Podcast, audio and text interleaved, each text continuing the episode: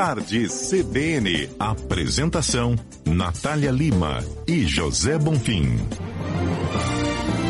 Inteligência Produtiva, com Tatiane De Angela. Oi, Tatiane, boa tarde, tudo bem? Boa tarde, Natália, Bonfim, todos os ouvintes da CBN Goiânia, tudo ótimo. Boa tarde. Hoje nós vamos falar aqui um pouquinho sobre a principal forma de evitar o retrabalho e aumentar a produtividade. Exatamente, Natália. O retrabalho, além de ser extremamente desgastante, ele também gera muito desperdício de tempo, né? Então, se a pessoa quer ser produtiva, tá aí um fator para a gente ter o foco. E qual que é um dos principais fatores que geram tanto retrabalho e, consequentemente, muita improdutividade para nós? Está linkado diretamente à comunicação. E aí, quando a gente fala de comunicação, é impossível não lembrar daquela época de escola que a gente fazia aquela brincadeira telefone sem fio. E aí no telefone sem fio todo mundo via o quanto que a comunicação ela chega distorcida no final das contas, né? A gente pensa assim, nossa, é, falei uma coisa agora, as pessoas foram passando ali no ouvido, falando as palavras certinhas, como pode no final do telefone sem fio chegar a algo tão distorcido? Chega a ser engraçado cada coisa que saía, cada pérola, né? E aí a gente percebe o seguinte, na comunicação sempre existem três versões. A minha versão, a versão de quem ouviu, que houve, claro, uma interpretação de acordo com a história de vida, ou de acordo com o momento que a pessoa vive, e existe a história verdadeira, a versão verdadeira. Então, qual das três, né, vai chegar no final das contas?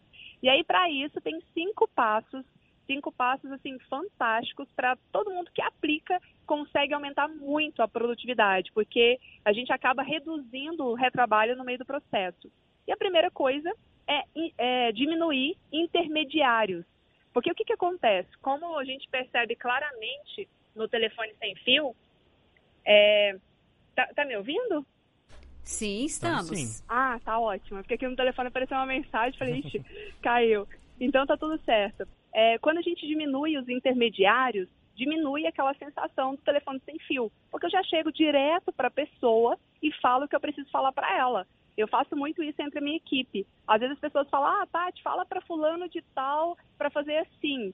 Já fala direto para fulano de tal, já alinha, até porque se a pessoa tiver outra dúvida, vai ficar meio que aquele zigue-zague, né? Porque aí a pessoa tá a dúvida, passa a dúvida para mim, que sou intermediária, que vou levar para outra pessoa. Não faz muito sentido. Acaba perdendo muito tempo e muito resultado e pode chegar uma informação bem distorcida. Então, quanto menos intermediários, melhor.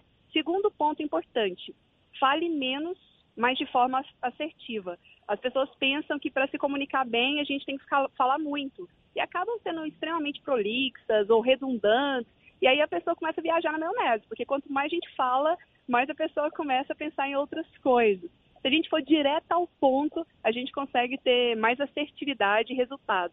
Terceiro, cuidado em querer tratar todas as pessoas de forma igual porque nós somos diferentes, né? Então esse negócio de igualdade na empresa não existe. O que existe é equidade. É você entender as diferenças e falar com a pessoa de acordo com as diferenças. Então, por exemplo, tem pessoas na empresa que é melhor você falar direto. Se você for especificar demais, detalhar demais as coisas, o resultado acaba não acontecendo.